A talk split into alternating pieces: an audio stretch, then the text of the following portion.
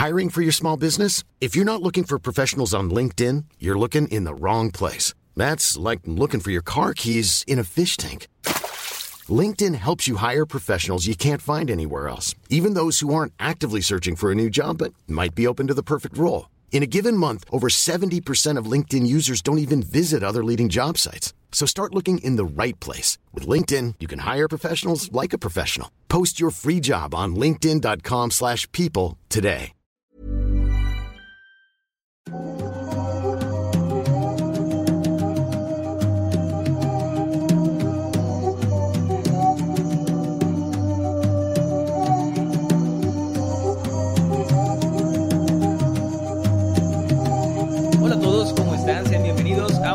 Más de Noctámbulos. En esta ocasión, en nuestro especial de San Valentín. Feliz San Valentín. Feliz San Valentín a todos. Se estaban preguntando por qué un especial de San Valentín si es 8 de febrero. Lo que pasa es que el próximo sábado ya sería 15 de febrero y el San Valentín le valdrá madre a todo el mundo. Así que lo estamos haciendo ahorita para que toda esta semana lo puedan ver y escuchar quienes no lo puedan ver y escuchar en este momento. Si nos estás escuchando en Spotify, por favor, danos follow y recuerda que si estás viéndonos en YouTube, eh, pues suscríbete y estamos aquí cada sábado a las 8 en punto de la noche. Estamos en vivo transmitiendo para todos ustedes en Octámbulos. Como siempre me acompaña el buen Jimmy. Jimmy, ¿cómo estás? Bastante bien, vengo con la vibra del amor y la amistad y estamos listos para este capítulo especial. Yo creo que va a estar muy chido. Ya estuvimos viendo antes de antes de entrar al aire, no sé si se dice así para, para esto, pero antes de empezar el, programa, estuvimos viendo un poquito de los temas que traemos y creo que va a estar muy chido. También el señor Kevin García, Masketman, alias Masketsimi, nos acompaña. ¿Cómo estás? Hola, ¿qué tal? Espero que estén muy bien. Lamento mi ausencia. De hecho, no me gusta estar faltando tanto como lo he estado haciendo, pero créanme, se han presentado algunas cosas fuera de mi poder. La semana pasada, por ejemplo, fue que Maye se sintió mal todo el día y no le podía dejar a la niña así, entonces fue como, bueno, pues ni modo, esas cosas pasan, pero ya estamos aquí. Vengo con todas las ganas, también así como dice Jimmy, yo también vengo con todo el sentimiento del amor y casi no te odio hoy, o sea, eso está... Hoy va a estar- vamos a estar todos tranquilos Sí. y amándonos en vivo. Sí. En- nunca pensé estar en, en una situación así. Ya, pero ya estuvimos una vez que... de- bueno, espero que estén muy bien, que se la pasen muy chido. Los temas están padres y pues nada, gracias por estar aquí con nosotros. Y bueno, como ya es costumbre, ah, perdón, antes de comenzar, les recordamos que para no entorpecer la dinámica de la plática entre nosotros, que recuerden que es una plática, no es una exposición escolar, así que no esperen vernos recitar un tema así mecánicamente, vamos a estar platicando y diciendo tonterías que se nos ocurren, así que, eh, pues, no sé, no se desesperen, así somos nosotros. Y bueno, antes de comenzar, ahora sí, recuerden que al final vamos a estar leyendo sus comentarios, los superchats, lo- los saludos, lo que ustedes quieran, para, pues precisamente para no estarnos interrumpiendo tantos, tanto con mensajes y saludos y todo eso. Va hasta el final. También Va queremos, a comenzar. Ajá. perdón, también queremos agradecerle aquí a Eddie, ex Ah, claro. que está en los controles como siempre, logrando que esto sea posible y que les está ahí saludando siempre en el chat. Para Y a Gallo con tenis y pito de burro También, que andan ahí. sí, sí, gracias. Esperemos que estén ahí, no he visto, pero esperemos que estén aquí apoyándonos como moderadores en el chat. Bueno, ya sabe usted la dinámica, señor García. Usted faltó la semana pasada, así que es hora de que inicie con su tema. Muy bien. Eh, un último, última notita rápido. Maya me, me dijo que les comentara que estaba, estuvo a punto de venir hoy. Estuvo a punto de que hoy estuviera aquí con nosotros otra vez, pero eh, otra vez algo surgió, es fuera de nuestro alcance de verdad y pues les manda muchos saludos y abrazos a todos los que siempre andan ahí preguntando por ella en el chat. Saludos a Maya, Ojalá que pueda esté viendo. Sí, ojalá que pueda venir pronto también. Y bueno, ya ahora sí, ya nada de preámbulos. Mi tema, eh, bueno, todos nuestros temas están como relacionados a, a la época, a la fecha. Entonces se me hizo acorde traer el tema sobre la conocida como la tamalera de la Portales. Uh. Es un tema que mucha gente ya conoce, me imagino que ustedes ya lo han escuchado, es de los más populares de México. Eh, es como una leyenda, pero que pasó, o sea, Ajá, que sí, hay como pero pruebas y todo, ¿no? Está muy, muy raro todo alrededor de esta historia, ahorita les voy a decir por qué. ¿Tú, Jimmy, ya la habías escuchado? No, no la había escuchado. Ah, mira qué bueno, te va a gustar. Eh, los que no la hayan escuchado, más o menos eh, les voy a ir platicando lo más detalladamente posible. Pero hay algo muy importante en esta historia antes de empezar. Existen muchísimas versiones de la misma. O sea, no me yo me metí a varios sitios diferentes. Algunos un poco extraños, así con nombres de que parecen más de chisme que otra cosa. Y otros más serios. Y todos tenían diferentes versiones. Algunos tenían detalles de más, otros tenían detalles menos. Algunos aseguraban cosas... eh, que, que son muy difíciles de comprobar y etcétera. Entonces, Lo que intenté hacer y lo, y lo que estoy a punto de exponer con ustedes es como una versión mezclada de todas esas historias, de todas esas versiones diferentes, eh, eh, tratando de mantener los datos que sí se repetían, los datos que sí eran como comprobables o que sí fueron como un hecho. Y ahí ahorita van a ver por qué, por qué tanto, tanta aclaración. En fin, eh, esta historia habla sobre María Trinidad Ramírez Poblano, y ya empezamos ahí con las versiones distintas. También es conocida en otros, en otros sitios como Trinidad Ruiz Mares. Entonces, digamos. Trinidad o María es un nombre que sí, sí tuvo, ¿no? Era una ama de casa que se dedicaba a la venta de tamales. Este era el ingreso principal que tenía su familia. Vivía junto a sus tres hijos pequeños y su esposo Pablo Díaz Ramírez, que era un peluquero y que no era el padre de los niños. Ella, no hay muchos detalles, de hecho, sobre su vida antes de esto. No se sabe quién era el padre de los niños, ni siquiera se sabe si los tres eran del mismo hombre. Pero bueno, en algún momento ya tuvo una especie de ruptura y conoció a Pablo, eh, convirtiéndolo así, obviamente, en el padrastro de ellos. Pero obviamente, pues ella esperaba forjar ahora sí una familia feliz, tener un futuro brillante, eh, darle a sus hijos a lo mejor el padre que no llegaron a tener. Y desafortunadamente, María, sin saberlo, estaba dejando entrar a su vida y a su hogar a un hombre muy violento que tenía ya antecedentes penales, entre ellos el robo, y cosa que obviamente ella no sabía, porque ella lo conoció tan solo un par de años antes de que esto ocurriera. Y bueno, eh, más temprano que tarde, la naturaleza de este hombre, la naturaleza violenta y agresiva, se hizo notar, empezó a agredirla verbalmente, después físicamente, después a los niños también los golpeaba, y era ya un infierno total para esa familia el, el que la presencia de este hombre, de Pablo, era una señal de que algo malo iba a pasar. Lo, lo feo de esto, bueno, es terrible, pero lo peor de todo creo que no estás contando nada que ninguno de nosotros haya escuchado de una vecina, de un familiar, de mucha gente. No es algo tan común, lamentablemente. eh, Desafortunadamente, Este sí. tipo de relaciones súper malas. Y yo creo que todos hemos escuchado algo al respecto. Y lo peor también es que muchas veces no tenemos el... eh, no sé, o sea, como que prefieres no meterte y terminas a veces a veces termina muy mal todo eso Sí, tristemente la mayoría de la gente prefiere hacerse un lado y tiene sus razones también porque la gente agresiva, como en el caso de este señor, eh, terminan agarrándole en contra de personas inocentes o, bueno, también hay muchos casos de eso, de que alguien trata de meterse y termina, la esposa termina defendiendo al marido maltratador y es como un, callejón sin salida. Sin embargo, en este caso no pasó nada similar, nadie se involucró.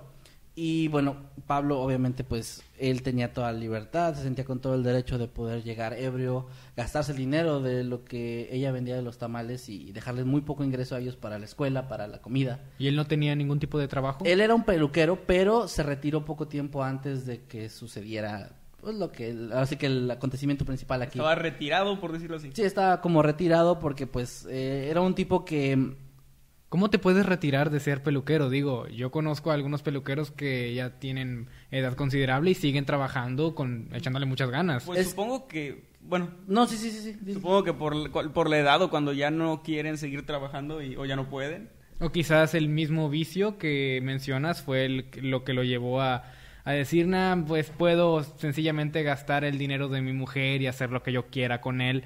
Y niños, pf, ¿qué es eso? Básicamente Sí. esa es la mentalidad que tenía. Básicamente eso era y en algunas de las versiones en las que se agregan incluso detalles como les comentaba difíciles de comprobar se decía que él era mm, em, pues era muy abusivo en ese sentido de que vio como una oportunidad de no trabajar y aún así tener dinero y, y pues la, la utilizó. Otra historia lamentablemente común. También tristemente. Y sobre todo en esta época esto ocurrió en los 70 entonces es otra época a pesar de que parecía que no es tanto ya son 50 años de, de distancia entre hoy y esas, esas fechas y sí, la, la mentalidad era otra, y aunque las cosas a veces siguen de cierto modo igual, eh, no es nada comparable con... Porque en esa época era hasta bien visto, o sea, entre hombres era como de, ah, tú golpeas a tu mujer, qué chido, o sea, horrible, horrible. Y bueno, pues eh, obviamente María era una madre muy amorosa, devota, era muy responsable con su trabajo, con todo lo que hacía.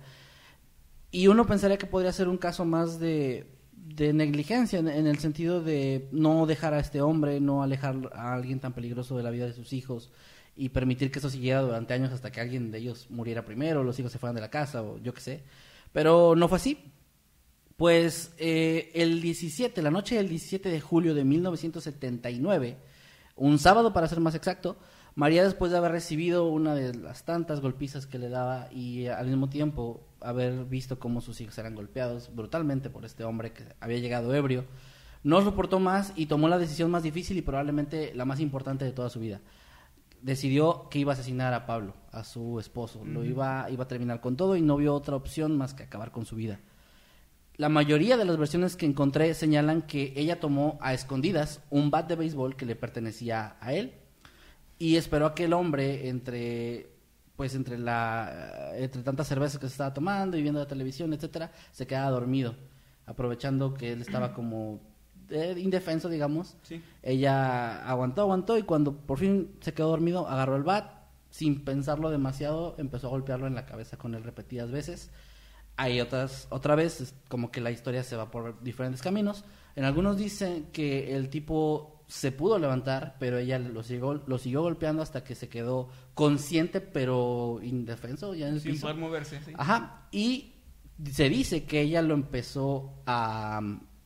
que fue a la cocina, tomó una sierra y empezó a cortarle las extremidades mientras él estaba consciente. Wow. Esa es una versión.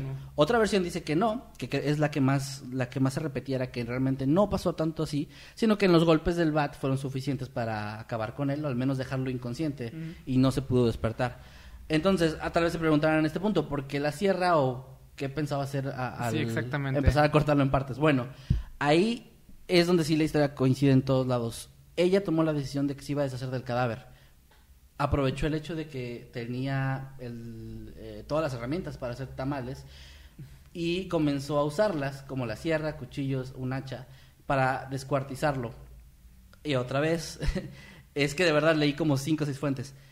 Algunas versiones dicen que ella, en ese momento, para una, digamos, tener una forma inteligente de deshacerse del cadáver, decidió usar esa carne para fabricar los tamales que iba a vender al día siguiente, por la mañana. Excepto la cabeza, porque la cabeza pues no tenía forma de, de sacarle la Como carne, carnita, etcétera. ¿no? Sí, entonces ella tomó la cabeza, la puso en una olla tamalera y la metió al congelador para que no se empezara a podrir. Mientras usaba las demás extremidades para, para pues fabricar los tamales. Y las sobras las puso en una bolsa que tiró a la basura junto a restos de pescado, de, perdón, de pollo y de puerco, como camuflajeándolos de cierto modo.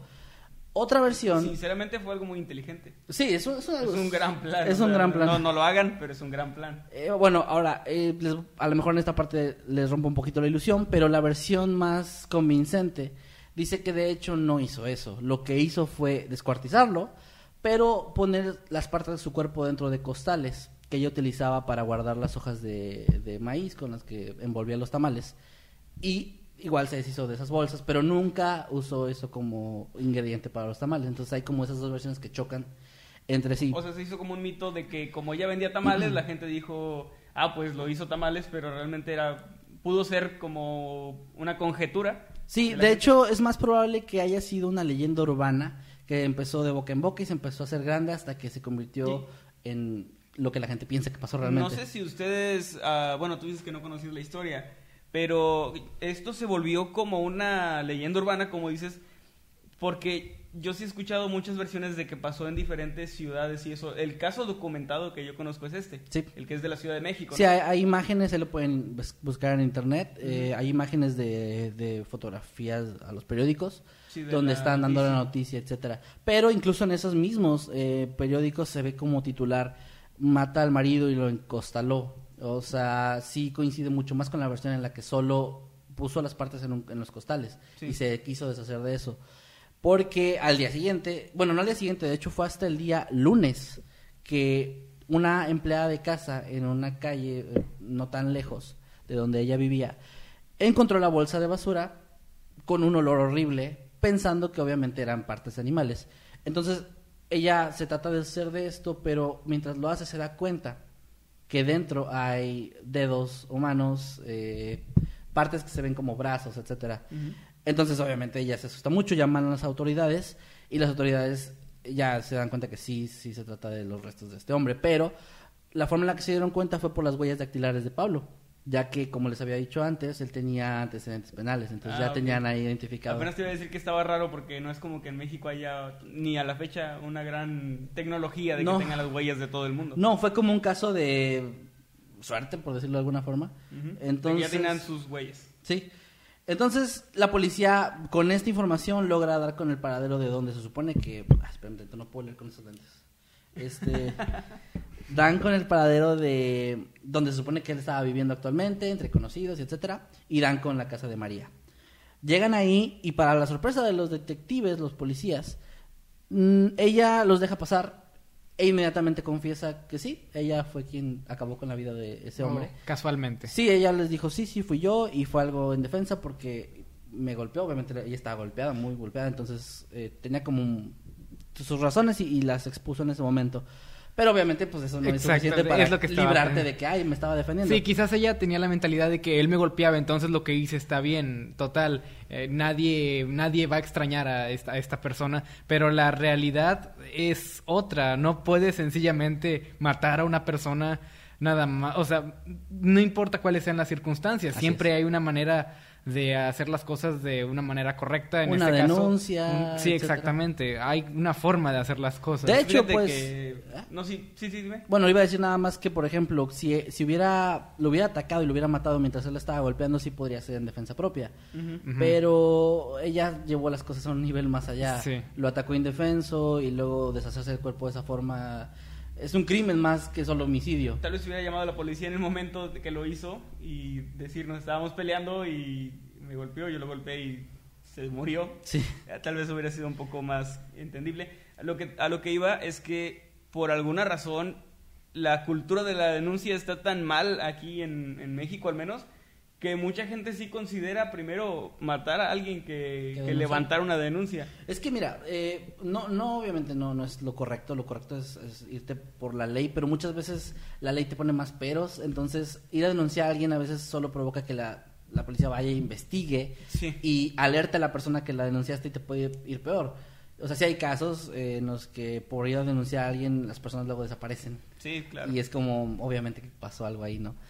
Entonces entiendo, es entendible como a veces uno ve más una salida viable de ese lado. Entendible, más no justificable. Exactamente, exactamente. Por eso eh, la ley no, no pudo perdonarla por esto. Y el 29 de julio se hizo la- el juicio y ella fue condenada a 40 años de prisión por homicidio, pero también por violación a la ley general sobre inhumaciones y la profanación del cadáver. Ok. Entonces, es O lo sea, es- lo mataste y es un delito, pero también es un delito haber descuartizado el cadáver. y deshacerte de la O sea, es un delito aparte, ¿no? Sí. Ok.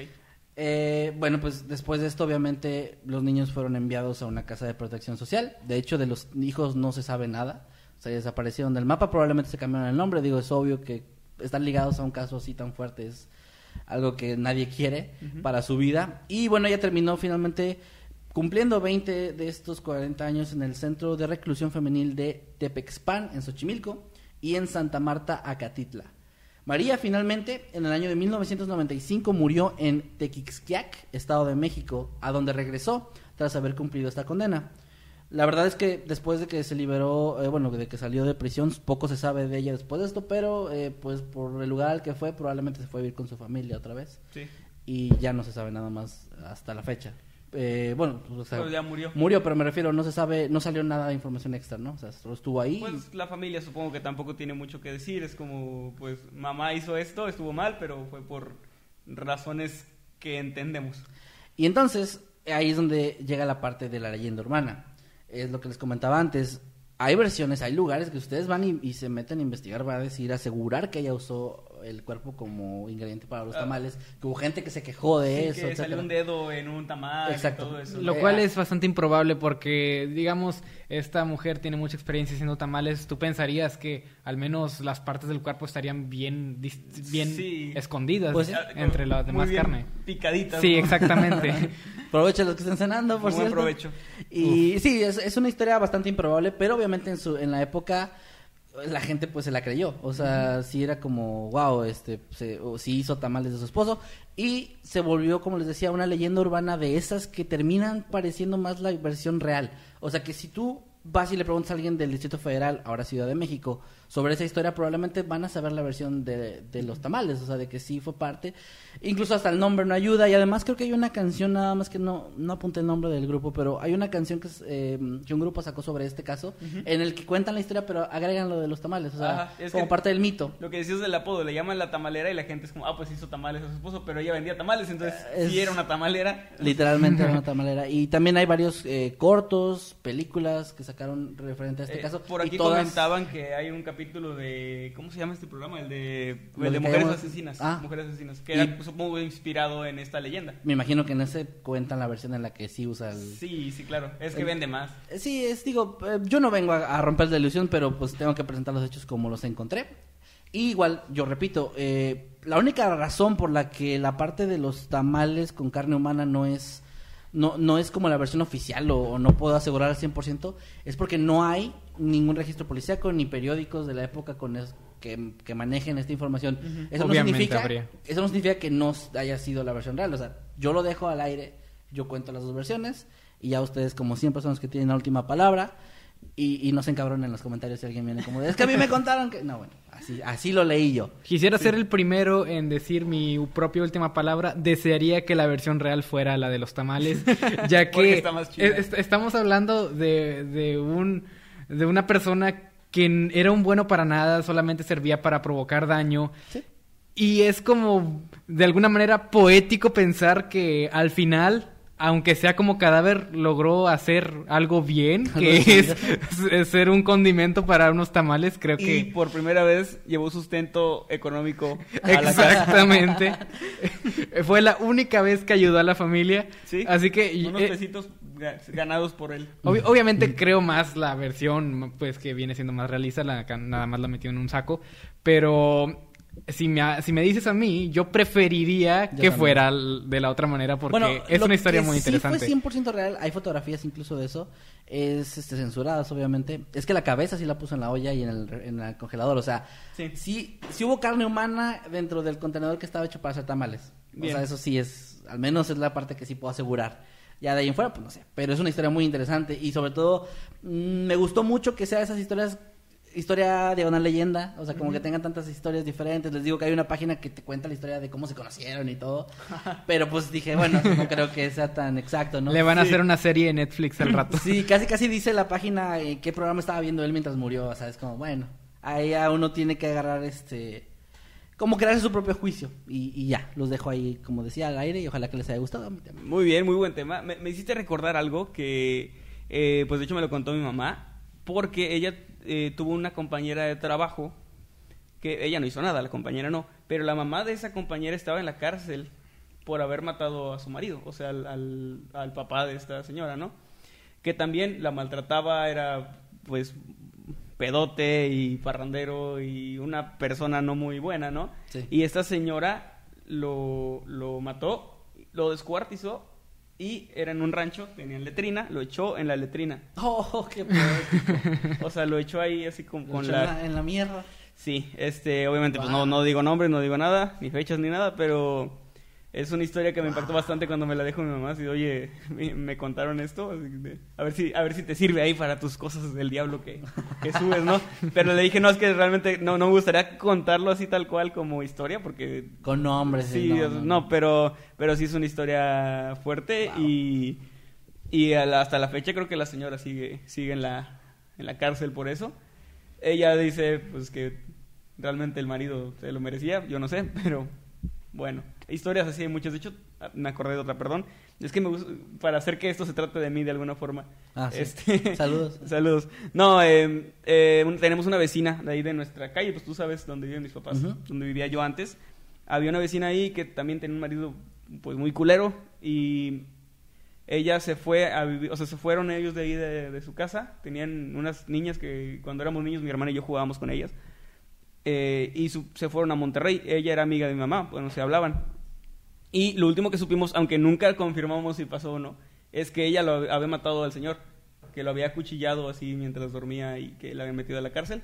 Pero es como que un rumor que nos llegó de entre los vecinos y así. Ya, ya. Nunca, o sea, yo no sé si pasó o no, pero también son cosas que pasan. o sea, Fíjate son que es cosas es súper común, ¿eh? O sea, yo creo que no, no sé, a ver, por ejemplo, tú, Jimmy, si tengas, de donde has vivido en alguna de las colonias, fraccionamientos que has vivido, algún rumor de que pasó algo así, porque yo, en las que he estado, sí hay rumores siempre. De Bueno. que algún vecino acuchilló a su mujer o viceversa.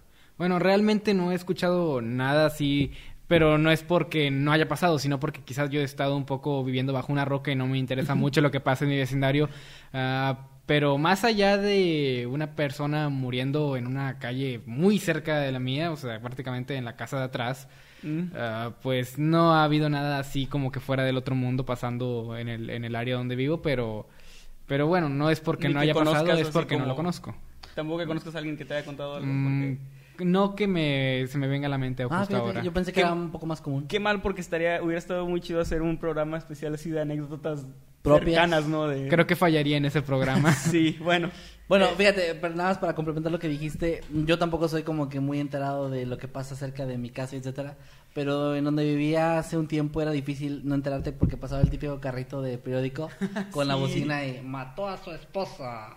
Interés de todo y más, cinco pesos. Así es como. Vienen las fotografías. Y, y sí, fo- fotografías explícitas. sin Qué censura. feo, qué feo. mande, man- mande a su hijo. Manda al niño Ma- por ma- el lote y el periódico. Mande al niño, mande a la niña por las fotos del descabezado. Así era, entonces eh, por eso me enteraba. Pero sí hubo varios casos ahí. Y pues bueno, ya, ahí ya con eso cierro el queda- tema. Queda el tema. Muchas gracias, muy muy buen tema. Señor Kevin redimió su ausencia. Sí, ahora voy a estar bailando Y- todo el rato como más. Como más que Jimmy. Y bueno, eh, Jimmy, tu tema. Bueno, ah, lamentablemente mi tema no es ni de lejos tan, tan sensacional o tan ah, extravagante como lo fue el tema de Kevin, pero es muy parecido en, en- en la materia de que se trata también de, de un asesinato. Y es, es lamentable porque es, no es una historia que tenga el punto de perturbarte, es solamente algo curioso y descorazonador cuando te pones a pensar en, en lo que significa la noticia. Y hay muy poca información la que pude encontrar debido a que realmente ah, fue la familia de, de, las, de los, que, los que protagonizan esta anécdota que impiden que, que el- que sus nombres salgan a la luz. Por ende, hay detalles que no se van a saber en mucho tiempo debido a que de cierta manera está protegida el- la identidad de estas personas. Pero voy a darles, ah, voy a darles a conocer un- una noticia curiosa que ocurrió, que ocurrió precisamente un día 14 de febrero en el año 2015.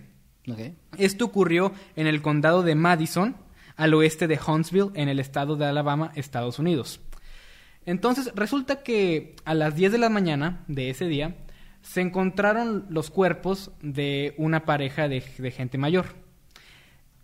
Y fíjense que, que no murieron víctimas de algún infarto o como se, se llegó a pensar de algún asalto, que alguien haya entrado a su casa y lo, les haya acabado con sus vidas. No, resulta ser que se trató de un homicidio-suicidio. Ok. Bien, o sea, bueno, continúa. ¿Ok? Estamos hablando de que uno mató al otro y luego se suicidó. ¿Sí? Pero esta pareja de gente mayor, pues estamos hablando de 77 y 76 años. Y aquí viene lo curioso. El esposo de 77 años disparó y asesinó, y asesinó a la mujer de 76 años para luego darse él mismo un tiro a la cabeza. Y aquí viene lo que realmente pone un poco las cosas algo turbias. Se sabe que la pareja sí lidiaba con una enfermedad eh, en, largo plazo, no se especifica si fue en el área mental, pero se dice que había una enfermedad en esa pareja. Pero se- no se sabe quién de los dos estuvo enfermo, repito, por la poca información que se tiene al respecto. Y fue muy repentino, puesto que el esposo, que quien fue el que cometió el siniestro, no tenía ningún tipo de récord criminal y no se y pues al menos lo que se sabe es que era una persona bastante normal y no tenía ningún tipo de de pues de enfermedad, ¿no? O al menos no se sabe, se contradice un poco la misma noticia en el hecho de que tenían una enfermedad ahí, pero el, el, el, ah, el, ah, el esposo era el que eh, estaba bien y no tiene ningún o sea, sentido. la señora es la que tenía la enfermedad, Pues, al- pero fue el esposo el que... Eso es lo que se, asu- se asume al leer la noticia. La noticia ustedes la pueden encontrar en al.com, que es una página bastante, pues, bastante confiable que publica noticias sobre todo lo que viene siendo el estado de Alabama, estado donde ocurrió esto que les estoy contando. Y, pues, mm, los miembros de la familia no, no quieren que la gente sepa sus nombres, no se publicaron. La página en sí publica, nosotros lo sabemos, pero no, no podemos decirlo porque el Estado protege los nombres de estas personas, por los que nos, esa es la razón por la que no se tienen muchos detalles al respecto. Ya. Y me pareció muy curioso porque son dos personas que han vivido prácticamente toda su vida juntas y de repente pasa esto. Sí. Me parece bastante curioso porque no estamos hablando de personas que se acaban de conocer, como el caso que, que mencionó Kevin acerca de, de un un güey que llegó a una familia y comenzó a hacer de las suyas, pero resulta ser que este hombre ya tenía antecedentes.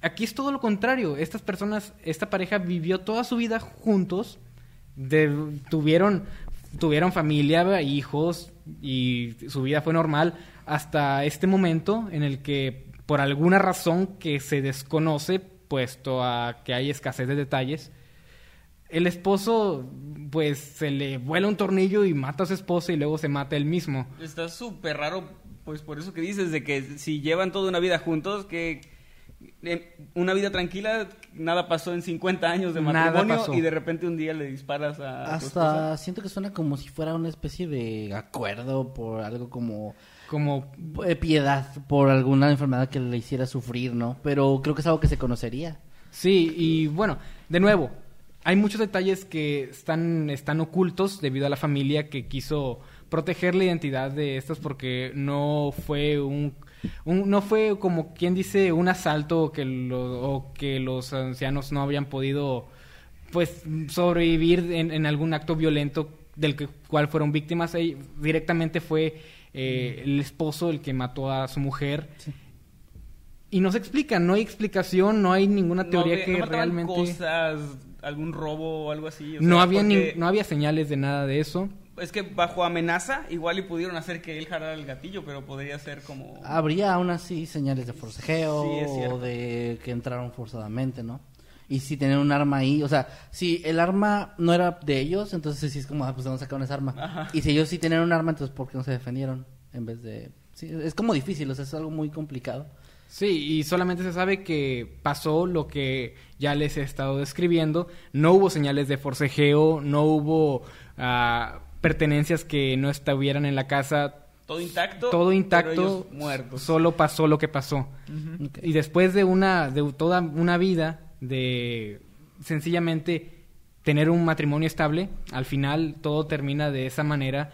E imagínense, pues, traten de ustedes de ponerse en, en los zapatos de esta pareja. Imaginen pasar toda la vida con su pareja y de repente, ya cuando están ancianitos, llega, llega su mujer, en- imaginando que es en, en el caso de ustedes, y los asesina y luego se suicida a ella de, de alguna forma desconocida, extraña. Estaba pensando que tal vez por ser, digo, ¿en qué año que pasó esto? 2015. Ok, Ah, es, muy reciente. reciente. Es reciente. Ok, al final de cuentas, gente de sesenta y tantos, setenta y tantos años ya son de una época muy distinta a la nuestra, como mencionaba ahorita, gente que se crió con otros valores, que, que a lo mejor ya no están... eh, Los verdaderos boomers. Sí, los, los verdaderos boomers que ahorita esos valores ya no se ven bien porque nunca estuvieron bien, pero por fin la gente se está dando cuenta, etcétera. Y, y estaba pensando, tal vez el, el señor sí era como de esos eh, que con la- el arma tienden a, a como amenazar, así como, ¿no? O sea, como ser un poco agresivos. A lo mejor nadie en la familia sabía o, o no sé, y a lo mejor fue uno de esos casos que no sé, por accidente le disparó. Y ya por la culpa es como, ay, no puede ser, maté a mi esposa, no quería hacerlo y a lo mejor... ¿Saben de, ¿Saben de qué me acuerdo cuando mencionaste eso? Me acuerdo de... Bueno, este caso ya se sabe que, que no, es, no ocurrió en verdad, pero... Ah, el que hablamos... Eh, hablamos de esto en un podcast pasado acerca de, de una pareja de, de gente ya, ya, ya mayor y en el cual el esposo acostumbraba a apuntar a su esposa con un arma siempre sin balas para, pues, en, algún, en, la- en las discusiones, ¿verdad? Era algo sí, sí. que ellos tenían. Y que, bueno, en este que fue, ahora se sabe que fue una hipótesis de, de una persona que estaba dando una conferencia, eh, pues resulta ser que Espera, el yo no hijo... sabía eso. Oh, rayos. Es que no estuviste, fue el de coincidencias extrañas, no estuvo. Oh, sí, exactamente. Y por lo que veo no lo escuchaste. No. Ya te quemaste de que no escuchas cuando no estás.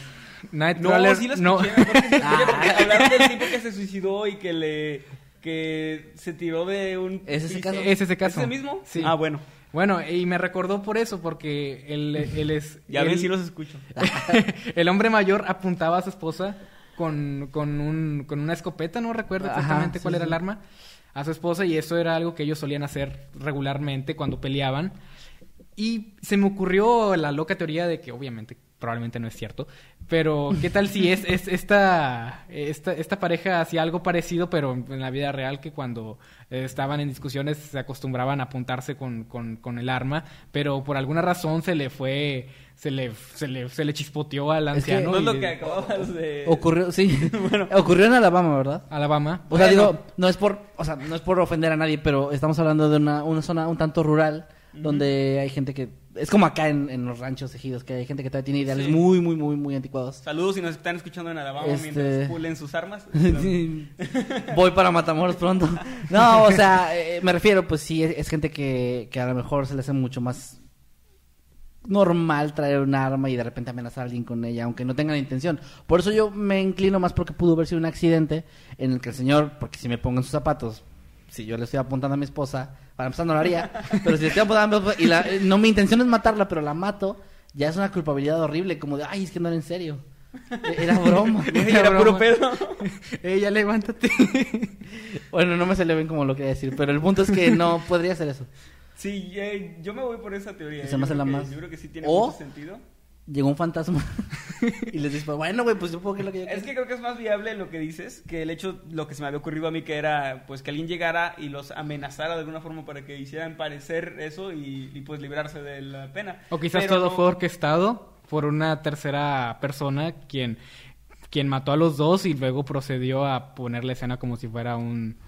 También puede ser. Sí, pero sería muy... O sea, que ¿Qué razones se tendrían? puede tener algo en contra de otra persona, pero no veo en este caso pues ¿Quién no podría odiar a estos No, porque dentro de la información que se sabe fueron una pareja cualquiera y es lo que hace bastante extraño este caso. O sea, no eran de dinero ni nada. No eran de dinero, no no era no, no era algo particularmente entendible.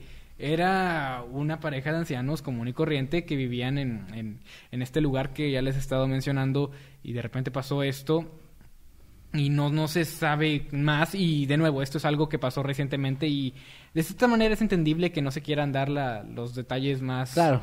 pues más grotescos digamos como por ejemplo los nombres con el cual podríamos identificar quizás conseguir alguna página o algo que ahonde en eso. Pero de nuevo es algo muy extraño que ocurrió precisamente el día 14 de febrero. Bueno se encontraron los cuerpos el 14 de febrero ¿Pudo pasar días antes o unas horas mm, antes? O cómo? Pues, según dice el artículo que estuve leyendo, no, pues no se tienen detalles exactamente, pero se llamó a la policía. El 14. El 14 de febrero y fue, cuando llegaron. Así que podría haber pasado quizás algunos días antes, lo que haría la fecha quizás una coincidencia. Pero de nuevo, es algo que, que, no, se, que no se sabe. Incluso hay teorías acerca de que quizás, solo quizás, eh, fue un acuerdo que ellos, que, que estas dos personas tenían para acabar con, sus con su propia vida. Es como que, a ver, viejo, me matas y luego te matas tú.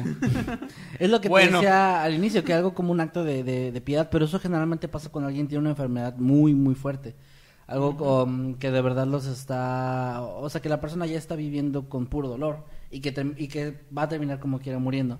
Entonces se entiende, pero aún así en un caso así, usas un método más pacífico. Exactamente. Pastillas o ahogarte con eh, dióxido que usan con eso de los carros y eso que se encierran. Sí, que se duermen. ¿no? Y solo, ajá, exacto, solo te duermes. de abrir el gas. Ajá, exactamente, cosas más, obviamente no no no está bien. No lo hagan. No lo hagan. Pero, pero me refiero a un, método mucho más pacífico porque es hasta con amor para que la persona no le duela, ¿no? Pero dispararle no se me hace... no es, para nada Ay, pobrecito, pa. A lo mejor se confundió de pistola y solo la quería maquillar. no va a entender ese chiste Jimmy porque no Ay, qué dolor. Jimmy no es fan de los Simpson para los que los que se preguntan por qué no se rió. No, es fan de los Simpson. No me quemes con, la gente. Con, el dolor de mi corazón tengo que anunciarles esto. Eh, y bueno, ahí, ahí termina ya el, Lamentablemente sí termina el caso. No hay mucha información, entonces no hay mucha está como muy hermético por la familia, como decías, ¿no? Sí, es como que se pusieron en el camino para mantener esto lo más discreto sí, es muy entendible, de hecho. Es totalmente entendible. Y pues bueno, ahí gente dejen sus teorías de, de ¿Qué pudo haber pasado. Vayan al grupo de Noctámbulos Podcast en Facebook para que también ahí nos den su teoría. Vamos a estar compartiendo la información que tengamos. Si hay imágenes de los casos, cualquier cosa, la vamos a estar dejando ahí para que ustedes también pues nos compartan su opinión y sus teorías. Qué buen tema, es esos que te ponen a teorizar bien chido. Sí, sí, es como lo del faro. También. Ah, sí, Ah, lo del sí, Faro estuvo muy que bueno. no he visto la película. eh, Tienes que ver la película. Miren la película del Faro con, con Willem Dafoe y Robert Patterson. Muy buena. Buenísima la película. Muy recomendada. Muy bien. Pues- Pues, Jimmy, gracias por el, el tema. Vamos entonces a continuar ahora sí con el Mira, tercer tema. Mi barrio me respalda. Así me va a quedar. Ok.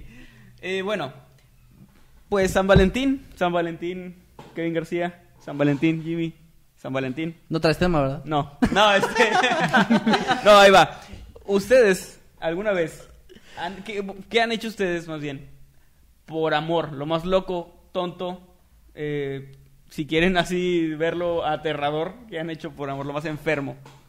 Mm. ¿Alguna vez hicieron algo así, algo, algo creepy? Bueno, por alguien? Sí, yo en el caso de una ex. Eh, Sube el volumen, Maye. Fui, o sea, después de que pasó lo que pasó, de que ya fue como la ruptura, pasé varias veces ahí por su casa así, para ver si la veía, porque era como. Wow. Te imaginé, te imaginé manejando tu auto lentamente y volteando así hacia su Sí, casa. pero mira, o sea, eh, sé que suena súper creepy, pero no es tan raro, porque cerca de donde ella vivía, vive, no tengo idea, de- les juro que no tengo idea, eh, vivía familia mía y amigos, o sea, es una zona que yo frecuento mucho, entonces era como me podía ir por una calle o poder irme por la otra donde pasaba cerca de la casa, entonces era como de, ay, pues capaz si la veo, y como todavía tenía en ese tiempo, fue, fueron como dos meses en los que pasé como unas cuatro veces a lo mucho, Ah, porque pensé, que, pensé que dos meses así no, no, no. todos los días. En los que pasé como unas cuatro veces a lo mucho porque iba por allá a ver a estas personas que les digo, familia y algunos amigos. Y era como de, ah, pues para ver si está, porque todavía había ese sentimentillo de, ay, capaz si la veo. Pero era por algo, de- bueno, según yo, de como por verla, pero no iba a hacer nada de acercarme y hablarle ni nada. Entonces siento que desde una perspectiva externa sí se puede ver como pues, super creepy que eh, tu ex Ajá. siga pasando por ahí. Eh, te- te Sí, estás, es este, demasiado no sé, creepy. Estás lavando los dientes en la mañana y luego te asomas por la ventana y, y ves a, a tu ex así en su auto pasando. Ajá, o sea, sí. Con mirada de loco. Sería eso, sería eso lo más. Mientras llueve y no hay ningún paraguas alrededor, vamos así. Jimmy, ¿alguna vez hiciste algo loco? o así? Am, pues creo que lo más loco que he hecho por amor, entre comillas, igual fue por una persona con la que ya no, me, ya no estoy, una ex, ¿verdad? Y pues fue básicamente que me escapé 15 días de mi casa a otra ciudad. Otra ciudad. Pero me encanta que dices lo más loco, así como que... O sea, no está tan fuerte. No, no es algo X.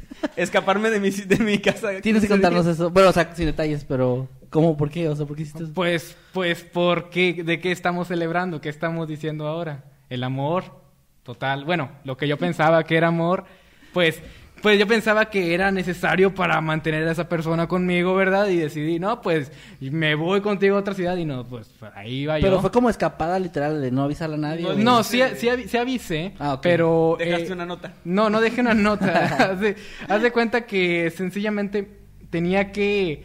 Pues le dije a mis padres, no, pues me voy unos tres, cuatro días y me fui 15. Ah, ok. Ya. Ya, ya, ya. O sea, te quedaste más tiempo de lo que... Sí, exactamente. Así que de cierta manera fue escaparse, entre, Sí. entre comillas, pero Ya, sí, ya. creo que eso es lo que yo ¿Cuántos años consideraría tenías? más.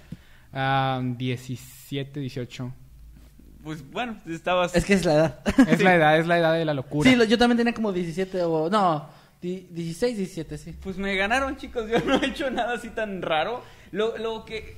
Algo que me arrepiento, porque realmente es algo muy tonto que de adolescente parece buena idea. Es como tratar de agradarle a alguien a huevo. O sea, de. Ah, ok, sí. De cuando no hay nada en común con una persona, pero te gusta. Y te pones a investigar como a ver qué música le gusta, a ver qué, qué libros le gustan o no sé. Para hacerle plática. Y, sí, como que tratar de investigar al respecto y, y cambiar, cambiar tú, o sea, cambiar como lo que eres para gustarle a alguien y al final ni funciona porque al- por lo general nos gusta a la gente que no se parece a nosotros en todo, o sea, que no es igual a nosotros. Pero bueno, de adolescente parece buena idea y yo sí, sí llegué a cometer ese error de por alguien tratar de, de encajar o de escuchar música que no me gusta, de escuchar cosas, platicar de cosas que me valen madre, pero con tal de, de caerle bien, ¿no? Me Y- acuerdo que una vez una chica que conocí por internet, o sea, fue así como... Vivía en otra ciudad y. Wow, los amoríos de man. Me- No, pero esto fue así como ni, ni, ni- O sea, hablamos dos días y nos dejamos de hablar. Fue así súper raro. Eh, me dijo así como, ah, pues me gusta una banda. No voy a decir qué banda porque pues, me parece mierda esa banda. Y, y yo fui a buscar y me puso como el inicio de una canción, como para que lo completara. Entonces yo, así como rayo, agarré, copié, pegué en Google, vi que, que seguía y lo pegué, pero no lo dejé Wow. como venía. Lo, lo transcribí y con un errorcillo por ahí para que se viera que lo escribí yo. Ah, Y fue como de, ah, ¿también te gusta? Mente, mente de... ¿También te gusta? Y yo, sí, claro que me gusta. Creo, Pinche super villano, güey. Creo que esto hace entendible el hecho de que estuviste pasando por la casa de tu ex. Ya Esto todo lo tiene explica Y eso que no les he contado del- de mi ex que desapareció misteriosamente. Wow. Bueno, chicos, va. bueno, eh, pero sí, saqué, pero saqué unos sacos a la, ahí a la basura que, que olían Me mal. el tamalero, Me puse pero a vender por... Me puse a vender tamales. No, a mí me dicen el tamalero por gordo. No, no, no es por eso. Hice una pregunta en el grupo de Noctámbulos Podcast en Facebook, síganos. Eh, únanse más bien.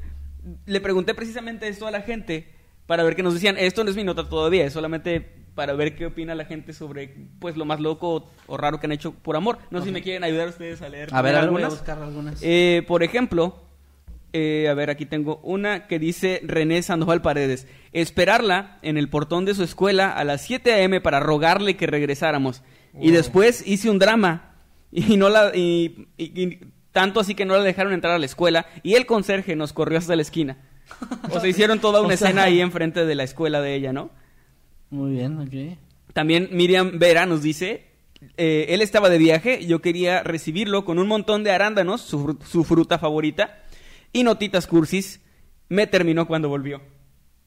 Eso, fíjate que no es algo loco ni nada, o sea, ella estaba siendo linda, solo el plot twist Sí. feo es que él terminó con ella justo ese, en ese momento, ¿no? Mira que algo similar eh, a lo que comentó Jimmy. Cristian Galicia dice, mudarme de una ciudad a otra sin que mi familia sepa. No, pero Ella- eso- bueno, bueno. Oh, Dios. Dije similar. Ella era del Estado de México y yo de Guadalajara. Me salí de mi casa a las 5 de la mañana sin que mi familia se diera cuenta. Ok. Wow. Eso está fuerte. Carlos, ay perdón, Carlos David Vallejo dice, darle dinero para que volviera conmigo. Ella tomó el dinero y me dejó.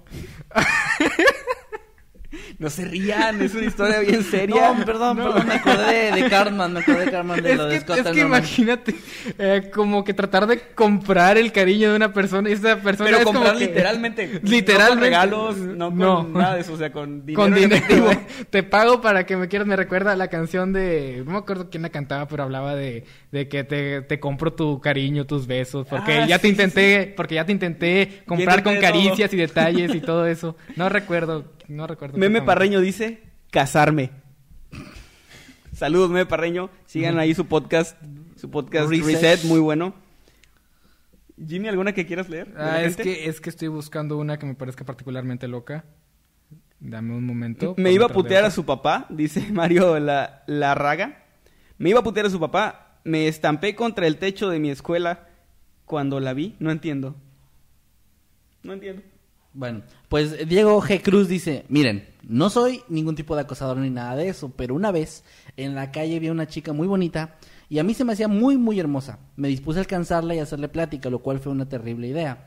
Entonces ahí voy con el fin de conocerla, veo que entra en la misma unidad habitacional donde yo vivo y cuando estoy a punto de alcanzarla saca sus llaves de, de la casa y entra, no sin antes lanzar hacia atrás una mirada de desconfianza, o sea, se había dado cuenta. No sé si esto cuenta, pero fue lo más horrible que me ha pasado. Ya no pasó por ahí por pena. O sea, la chica se dio cuenta que la estaban siguiendo. Pobrecito. No, manches. Bueno.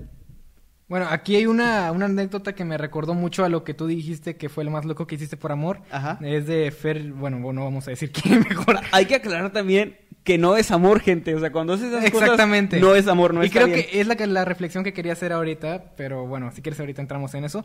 Dice, lo único loco que hice fue leerme un libro en inglés con el traductor de Google a- al lado sola para tener tema de conversación. Sí, es que es algo que haces de adolescente. Es, un- es una tontería, pero... ¿No les da curiosidad saber si alguna vez alguien con quien platicaron y, y tuvieron una plática de como que, ah, ¿también te gusta lo mismo que yo estaba haciendo eso? Ah, no, no manches, no lo había pensado, pero el- qué miedo. Sí, es... No, pues Eh, no, es triste nada más. Ya, a ver, para ir cerrando también, bueno, gente, díganos ahí en el chat si quieren que al final leamos más de estas anécdotas, porque la verdad están muy chidas. Sí. Eh, Silvia Domínguez dice, lo más perro enfermo fue buscar en internet un amarre de amor, amor por siempre o algo así. wow. Cabe mencionar que sí lo hice, pero no funcionó. No, ahí está. Por aquí también, solo que no, no vi el nombre y se me perdió. eh, una chica decía que se tatuó el nombre del chico y que Mm. pues terminaron hace como seis años y, y aún tiene el tatuaje, ¿no? Gente, no se tatúen nombre de sus parejas, neta. Ni aunque estén casados y lleven 10 años de casados se tatúen. De sus hijos, de su mamá, ok. Pero de pareja no, porque nunca sabes qué onda, nunca sabes qué va a pasar y después vas a tener ahí el nombre de la persona que probablemente no vas a querer recordar. Pues sí. Y bueno, a lo que voy con todo esto, a mi nota. Eh, ustedes, eh, gente de- del chat que también ya han estado poniendo ahí sus anécdotas, y pues la gente que me contestó la pregunta, ustedes han hecho eso por amor, ustedes han, y ustedes también chicos, han hecho cosas locas, cosas raras, me incluyo también en, la- en lo de cosas raras, pero no tanto como esta, esta pareja Uh. Pinche esta pareja loca.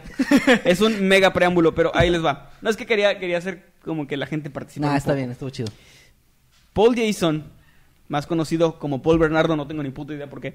Paul Bernardo y su mujer, Carla Homol- Homolka, no sé si creo que la H no se pronuncia, Homolka.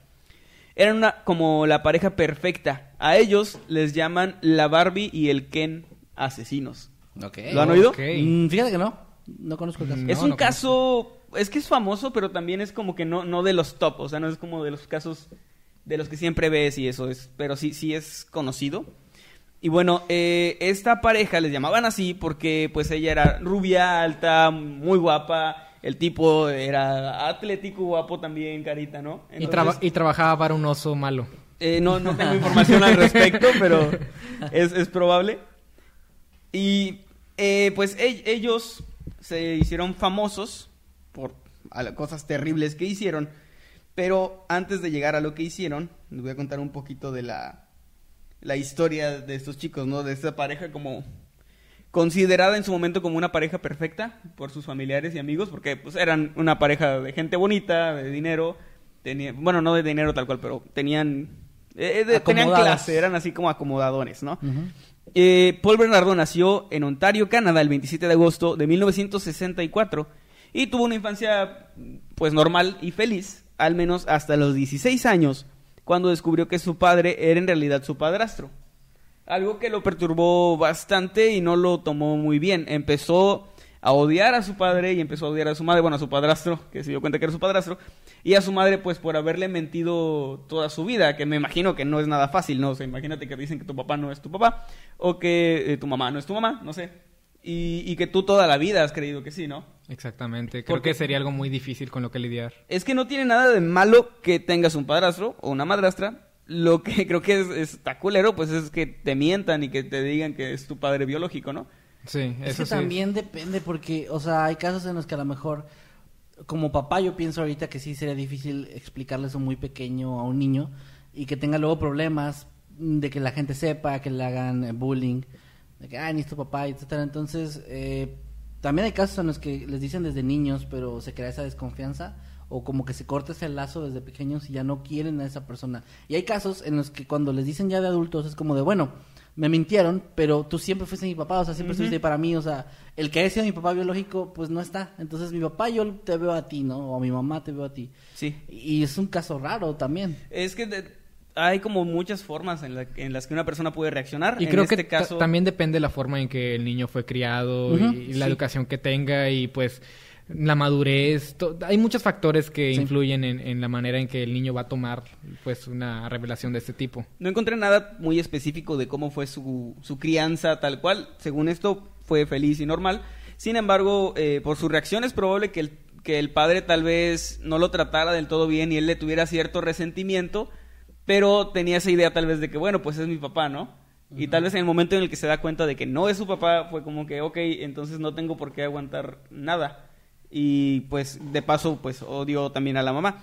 Eh, no se sabe si es a partir de este punto, pero es muy probable que sí, que él empieza a transformarse en- de una manera negativa en una persona un poco más violenta, en una persona que disfruta del dolor ajeno, que disfruta pues de, de hacer daño, ¿no? Eh, y más adelante vamos a ver que no era, no era pues leve, digamos, su, su afición al dolor.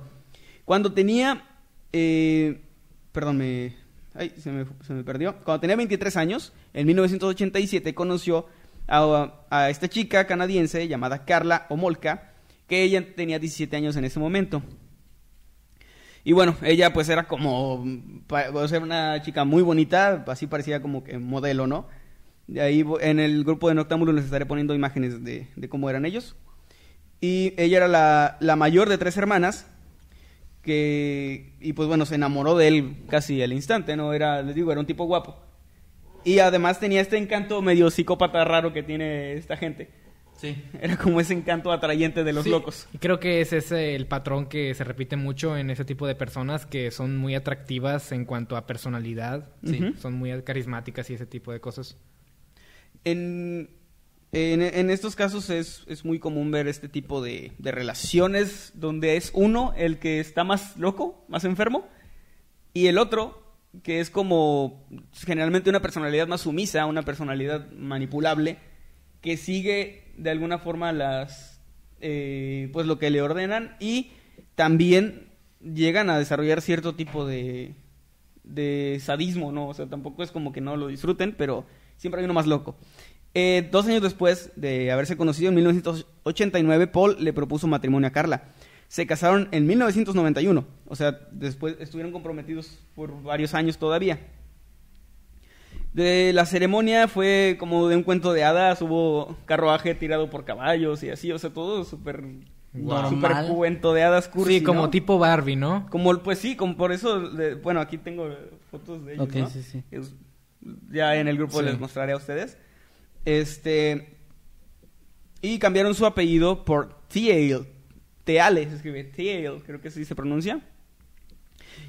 Eh, que era el nombre de un asesino que, que Paul había visto en una película. O sea, así.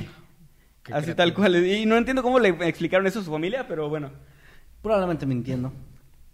Y bueno, el 27 de diciembre de 1992 eh, tuvieron una pelea muy fuerte. Ya, ya estaban casados, ya vivían como pareja desde hace un tiempo. Tuvieron una pareja y Paul agredió brutalmente a Carla, la, la golpeó. Y ella llamó a la policía y les dijo lo que había hecho, pero también les confesó algo, un secreto muy oscuro que tenían los dos de, de años atrás. Y es que ellos habían cometido, bueno, él, él con ayuda de ella, habían cometido varios asesinatos y muy brutales, muy feos, y violaciones que también habían sido grabadas en video. Wow. Wow. Plot twist. Yo esperaba que las cosas fueran... A partir de ahí. A partir de ahí. Ok, no, no, no, ahí ya había ocurrido. O sea, ya, ya llevaban años matando y pues años haciendo pues este tipo de cosas enfermas, ¿no? Y bueno, eh, a ver. Eh, por cierto, aquí no, no, no lo mencioné, pero su- además de la boda de ensueño, su luna de miel fue en Hawái, así varias semanas en la playa, súper, todo muy cliché. De Porque- película. Sí, de película. Y bueno, eh, multitud de, de agresiones sexuales. Decía, eh, por hobby grababan a sus víctimas en video mientras eran torturadas y eh, les gustaba dejar la cámara grabando las voces agonizantes hasta que dejaban de escucharse. Wow. O sea, realmente sí disfrutaban del dolor muy cabrón. Eh, eh, entre todos los asesinatos y las violaciones, una de las peores que, que se cometieron fue a la hermana, una de las hermanas de Carla. Paul estaba obsesionado con una de las hermanas de, de, de Carla. Tammy se llamaba esta chica. Eh, esta, esta chica, bueno, él estaba obsesionado con esta chica porque ella era virgen. Y Paul siempre le había re- reprochado a Carla que ella no era virgen cuando él la conoció. No. Y bueno, Carla quiso regalarle la virginidad de su hermana a su marido. Wow. Y así que, eh, al planear su, su propia boda, ya estaban planeando la violación de Tammy, de la hermana de Carla. Para la Navidad de 1990, perdón, no leo bien con estos lentes. Para la Navidad de 1990, Carla violó a su hermana con un somnífero que robó del centro veterinario donde trabajaba. Y mientras los padres de ella dormían en el piso de arriba, Paul y Carla grabaron la violación salvaje de Tammy, de su hermanita, y quien al vomitar, debido a, a las drogas y eso, eh, pues terminó ahogándose. Se ahogó y no, ninguno de los dos lograron reanimarla, ella se murió. Fueron cuidadosos al limpiar la escena del crimen y oficialmente Tammy murió por vomitar tras consumir alcohol y drogas. Eso es como que lo que, lo que se dijo. Y pues la familia es lo que creía, ¿no? Hasta después que salió a la luz que ellos la habían, pues él la había violado y habían grabado todo. Ahora, obviamente, al tenerla... eh, perdón, no sé si se escuchó, alguien está aquí sonando el claxon afuera. Eh, algo que incriminó, obviamente, eh, ella confesó todo esto a la policía. Carla estaba enojada con él, confesó que habían hecho todos estos crímenes a diferentes chicas, o sea, era como que a él le gustaba una chica, ella le ayudaba a secuestrarla y a violarla en, en- en un sótano, la grababan, las, a muchas las mataron, a muchas otras no, pero Estaban algo... amenazadas, supongo. Eh, no, no especifica bien por qué, o sea, pero realmente a muchos no los mataron y aún así nadie llegó a, a denunciar. Tuvo que ser ella misma la que lo dijo. Y bueno, eh, ella confiesa esto, pero las pruebas que los incriminaron, porque no basta con la palabra de alguien, es que tenían todo este archivo de, de videos de violaciones y de torturas, porque también torturaban, no era solamente violar. El 15 de junio de 1991, eh, Paul robaba matrículas de automóviles para ayudar en un negocio de contrabando de cigarrillos. No sé por qué contrabandear cigarrillos, pero bueno. Mm. Y conoció a Leslie Mahaffey, de 14 años, por casualidad. Con la excusa de, de regalarle un cigarrillo, Paul la metió a su coche y la secuestró. Y durante 24 horas, la pareja de asesinos sometió a Leslie a toda clase de vejaciones sexuales para acabar matándola frente a la cámara de video, que pues ya, ya era costumbre que tenían ahí, ¿no? Luego descuartizaron su cuerpo y metieron sus- sus miembros en bloques de, de cemento que luego arrojaron al- a un lago. Wow, eran... Ya tenían mucha experiencia en lo que estaban haciendo. sádicos, o sea. Sí. Sí, no, era, no eran asesinatos de un balazo o así, o sea, era realmente torturar hasta, hasta la muerte. Eh, una semana después, una pareja descubrió estos bloques de cemento y con su macabro contenido, obviamente también, y, y mientras caminaban, mientras, perdón, mientras casualmente los dos asesinos estaban celebrando su boda. O sea, esto fue antes de casarse. Wow. Cuando ellos estaban casando, estaban al mismo tiempo descubriendo eh, pues los restos de esta chica, ¿no? El 16 de abril de 1992, Paul y Carla iban con su coche por las calles de St. Catharines cuando vieron a Kristen French y se, y se encapricharon de ella. Fingiendo haberse perdido, se acercaron a la joven víctima, que tenía 15 años, y tras amenazarla con su cuchillo, la llevaron a su casa. Durante varios días abusaron de ella. Christine pensó que cooperando salvaría su vida, o sea, ella no se resistió, digamos, a lo que le hacían, pero no fue así. Y tras ser torturada durante tres días, la mataron y tras, tras lavar su cuerpo, la arrojaron a una zanja. La policía obviamente comenzó a investigar. eh, también estaba Jane Doe, que obviamente pues no era su nombre, no, no, se- no está identificada, de 15 años. Y eh, ella fue invitada por esta a, a su casa, o sea, a la casa de, Carla. Obviamente piensas como cómo aceptas tú una invitación, ¿no? Algo así, pero eh, les recuerdo que era gente bonita y gente de dinero. Entonces, no... Nuestros prejuicios nos evitan desconfiar de gente así. Rayos. Pero Cierto, bueno. Es, es tristemente cierto. Sí. Y bueno, esto fue en 1991. Tras ser emborrachada, fue violada y también grabada en video. Y a la mañana siguiente se, encon- se encontró mal y pensó que era por culpa del alcohol. O sea, ella no se dio cuenta de lo que le habían hecho. Ok. Unos meses después fue de nuevo invitada a la casa. O se hizo como eh, amiga de ella. Y le propusieron mantener relaciones sexuales, pero ella escapó de la casa y lo mantuvo en secreto. Ah, otra cosa lamentable que suele suceder mucho. Sí. Sí, o sea, realmente no, no sé, simplemente tenían suerte o algo así. Por alguna razón no, no hablaba a la gente a la que atacaban.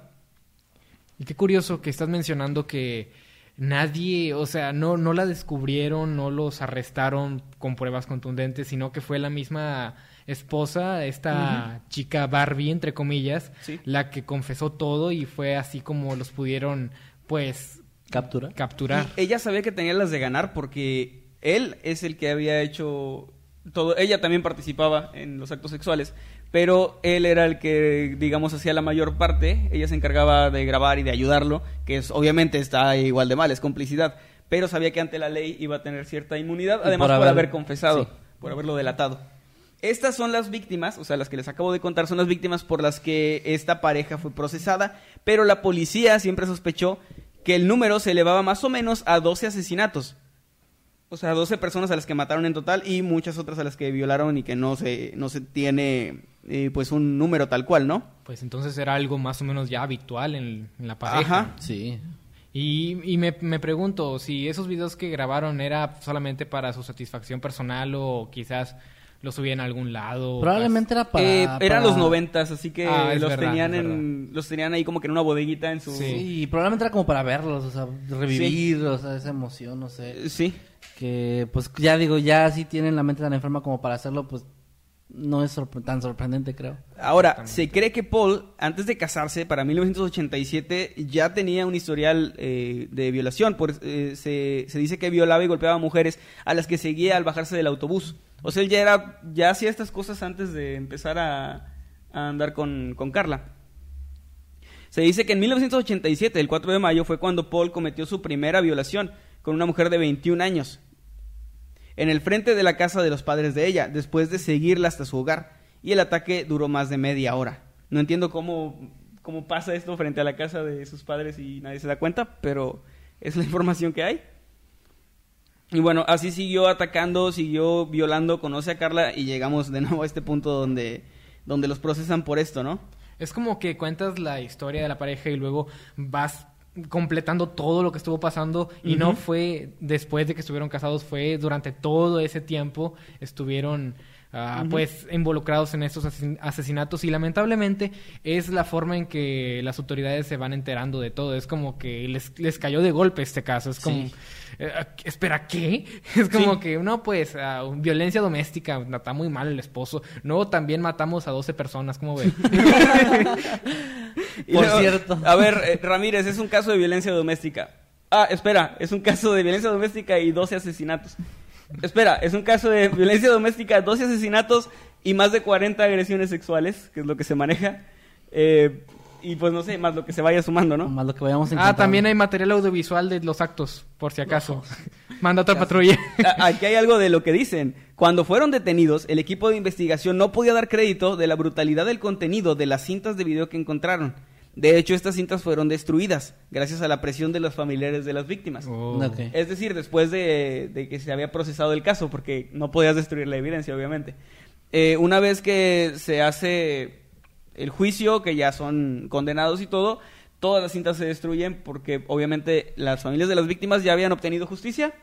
Ellos piden que no se que no se publique de ninguna forma, que no Sí. se deje rastro, ¿no? Porque de cierta manera es como manchar la memoria. Ya estarían ahorita en internet si existieran. Sí, o sea, ya estarían ahí, ya, ya Sí. estarían en venta o algo. Así que fue Y una idea muy Y con muchos clientes. Lamentablemente fue algo muy inteligente de parte de la familia el hecho de, de pedir que se, que se eliminaran. Eh, junto, perdón, ¿qué dice? Ah, porque también, en, además de las cintas, se encontraron cuerdas que usaban para atar a las mujeres y la sierra que usaban para descuartizarlas. A Paul lo condenaron a cadena perpetua y a Carla a solo 12 años en prisión Muy que poco. obtuvo una gran reducción de condena eh, por haber eh, dado la acusación a- hacia su marido y que fue lo que destapó todo esto, ¿no? Obviamente hubo mucha polémica sobre esto por- porque Carla siempre dijo en los juicios que lo hizo por temor a Paul y porque pues estaba enamorada de él, o sea, porque Nah. Por como- temor a Paul durante cuántos años? y te aceptas casarte juntos? con él y, Sí. todo sí, esto. no, no, y además en, la- en las cintas, obviamente se veía si realmente estaba atemorizada y probablemente no. Además, en la versión que él cuenta, en lo de la hermana, ella quiso regalarle Ah, la sí. virginidad de su Sí, hermana. o o sea, no, está ahí. no. y No realmente, ¿qué tanto miedo le tienes a alguien como para hacerle eso a tu propia hermana? O sea, y, y al final de cuentas, si era tanto el miedo, no hubiera eh, denunciado todo lo que creo, denunció, ¿no? Creo que hubiera denunciado, si le tuviera miedo, hubiera denunciado desde el momento en que se enteró de que era un violador asesino. O desde que él le propuso, oye, vamos a matar a alguien, ¿no? Ajá. Todo fue conveniencia para salvarse ella y lamentablemente funcionó porque nada más 12 años los que tuvo, pues es muy poco a comparación de todas las atrocidades que hicieron. ¿Qué hicieron? Sí. Pero el fiscal, de hecho, siempre puso en evidencia que esta chica, Carla, también disfrutaba de, de las cintas de video. O sea, no, no, era, no era producto nada más de la, del miedo. Porque en, los, en las cintas incluso se ve que ella tiene iniciativa de, de tortura Este, y de hacer un montón de cosas bastante feas que no voy a decir porque YouTube de por sí ya nos, nos censura. Pero sí, sí tenía la iniciativa, ¿no? Carla está libre desde 2005, de hecho. Ok. Y pues bueno, eh, este es como el final de, de la historia. De hecho, la en, en Fox se elaboró, se elaboraron varios documentales de esta pareja, este, que fueron publicados por ahí del 2005 también. Y pues bueno, ahí, ahí pueden encontrar como una- la historia pues más completa de, de todo lo que hicieron, pero eh, pues es una más de tantas historias de parejas que han hecho cosas así. Eh, Pues, es- pues eso sí es lo más loco que he escuchado que alguien ha hecho por otra persona. sí, definitivamente más loco que cualquiera de los comentarios que hayan puesto en Facebook. ¿Quién sabe? Oh, pues no. No, no hemos terminado de leer todo, ¿eh? Im- Imaginen si, si alguien confiesa en el post del grupo unos asesinatos, no, sería, sería bastante lamentable. Sí, no, no, por favor. Sí, no, esperemos no. que eso no pase. Vayan a confesar a otro lado, por favor. Ahí no. Pero sí, de todas maneras, a la reflexión a la que podemos llegar es que el amor verdadero no te va a forzar a hacer nada de este tipo de cosas. El amor, el amor verdadero es, es uno donde puedes ser tú mismo y estás pleno y las cosas son Sí. bien y correctas. Y cuando ya este, sientes que tienes que estar haciendo algo por la otra persona, porque si no te va a dejar, ya desde ahí tú ya sabes que Exactamente. eso no es sincero. Si tienes que cambiar, si tienes que hacer algo, eh, bueno, cambiar para, para mal, no, porque también si tienes algo que estés haciendo mal, no está, Ah, mal, bueno. no está mal evolucionar. Pero si tú tienes que cambiar tu esencia o tu personalidad o tus gustos para agradarle a alguien más, entonces no es amor. Sí, pues, igualmente si te hace que lo ayudes con el asinato de 12 personas, pues... O, proba- o te pide que le regales la virginidad de tu hermana, no es amor. Sí, probablemente no O sea pasa amor. fuera de tu casa cuando ya no andan. Ay, no, no, eso no. O se escapa 15 días, güey. Sí, eso no es amor. Y bueno, gente, pues hasta aquí los temas de hoy. Ojalá les hayan gustado. Oh, este- Terminamos en una nota así medio. Sí, estuvo, estuvo fuerte, estuvo fuerte. Eh, ojalá que les haya gustado. Es, es hora, eh, ahora sí, de leer sus Su- superchats, de leer sus comentarios, lo que nos hayan eh, estado enviando durante esta transmisión. Que ojalá les haya gustado. Pasamos la, la barrera de los 800 en vivo, que está, está chido, ¿eh? Sí, Está- muchas gracias por chido. estar aquí. Por ejemplo, aquí tenemos a Julio Melos y Fuentes que nos donó 10 pesitos. Muchísimas gracias, Julio.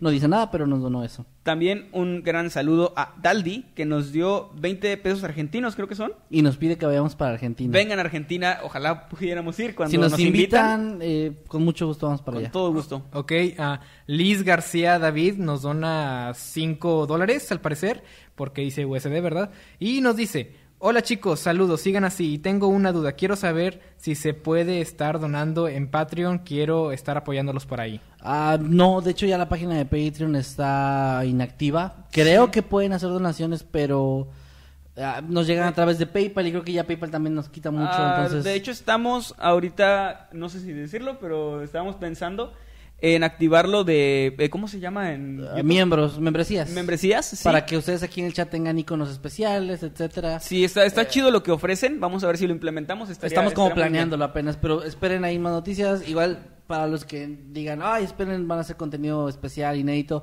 eh, no se preocupen, van a tener el contenido de siempre, no les va a afectar en nada a los que no donen. Solo va a haber como unas pequeñas cosas extra para los que sí. Y es todo. Así es, gracias Rainbow Bam, aunque es con X, porque nos da también 10 besitos. Muchas, muchas gracias, en serio. Aquí eh, Yari Ma- Marrero Montesino nos dona 5 dólares y dice, salúdenme porfa, excelente programa, no se detengan, los amo a los tres, gracias. Muchas Muchas gracias. y un saludo muy muy grande. Gracias, Yari, saludos. Jimmy. Ah, ahorita estoy leyendo los comentarios Ah, bueno, de, de la transmisión en vivo, de hecho. Chris ALV 3702 nos da 10 pesitos también. Por cierto, aquí tenemos eh, en el chat a nuestros colegas y amigos de Señales Podcast, que también Hey, están chicos. contando algunas de sus historias, no sé si las quieras leer. A ver, ¿dónde están? No los veo. En acá en el chat. eh. Bueno, por ejemplo, mira, empieza diciendo, yo me enamoré de una religiosa a la que no le gustaban las películas de terror. No sé cómo duró meses esa relación rara. Wow. Órale. No sé si se fue Pepe o fue Oscar, pero porque aparte aquí comenta, yo me fui de Chihuahua a Navojoa por una semana a conocer a mi novia por internet. En el hotel vi un fantasma, nunca volví y la terminé. Wow. Y hay otra historia más, pero ya... Dice, dice que, a ver, lo del fantasma. Dice, fue una mujer rara que jaló mis cobijas. Espero que no haya sido mi ex. Jamás volví a ver nada más. Me, me imagino que, que es este Oscar, creo. ¿Sí? Ah, quién sabe. Me imagino, no sé. Bueno, saludos a los Eh, dos Saludos a forma. Pepe y Oscar. De hecho, gente, eh, tenemos una colaboración ahí que ya está hecha con ellos. Sí. Que va a salir este próximo jueves, si no me equivoco. Que, eh, sí, me parece que jueves. Me parece Un, que un jueves. día antes del 14 de febrero vamos a estar eh, colaborando con ellos. Es un video de los nuestros. De, de hecho, es de historias. No sé si decir el tema. Sí, sí, sí. Bueno, es una. eh, Es una recopilación de historias ex- de cosas extrañas ocurridas en citas a ciegas.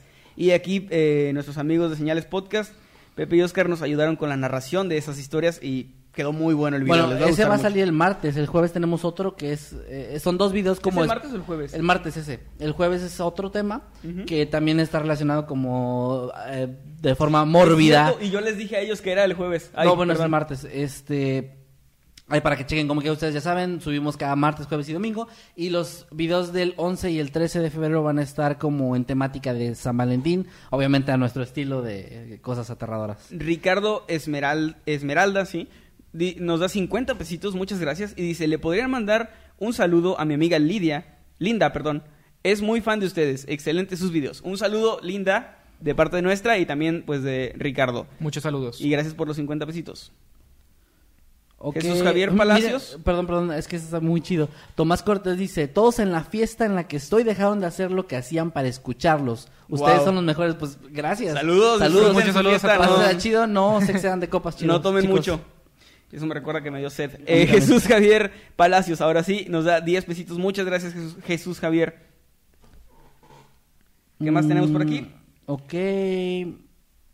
Am, ba, ba, ba, estoy viendo, estoy viendo. Aquí Crickstar está muy emocionada porque los de Señales Podcast le respondieron la pregunta que les hizo. Qué chido. Ah, que hay otro. Eh, ¿ya, ¿Ya leíste este? No. Sí, sí, lo- es el del saludo Ah, a, ¿este? A Linda también. Ah, perdón, no, no los. Ok, ok, perdón. Mm, dice aquí Fox Dude, me o sea, está contando su cosa más loca por amor. Me compré un ukulele y aprendí una canción para cantársela y tocársela a la chica que me gustaba, solo para darme cuenta de que no tenían ni mi misma preferencia sexual. Oh, Perdí cinco mil pesos y mi dignidad. Bueno, lo intentaste, Ah. amigo. Fue un, fue un intento. Igual el ukulele está chido. Gracias, Jesús Javier Sí. Palacios Flores, por darnos otra vez otros 10 pesitos. Muchas gracias.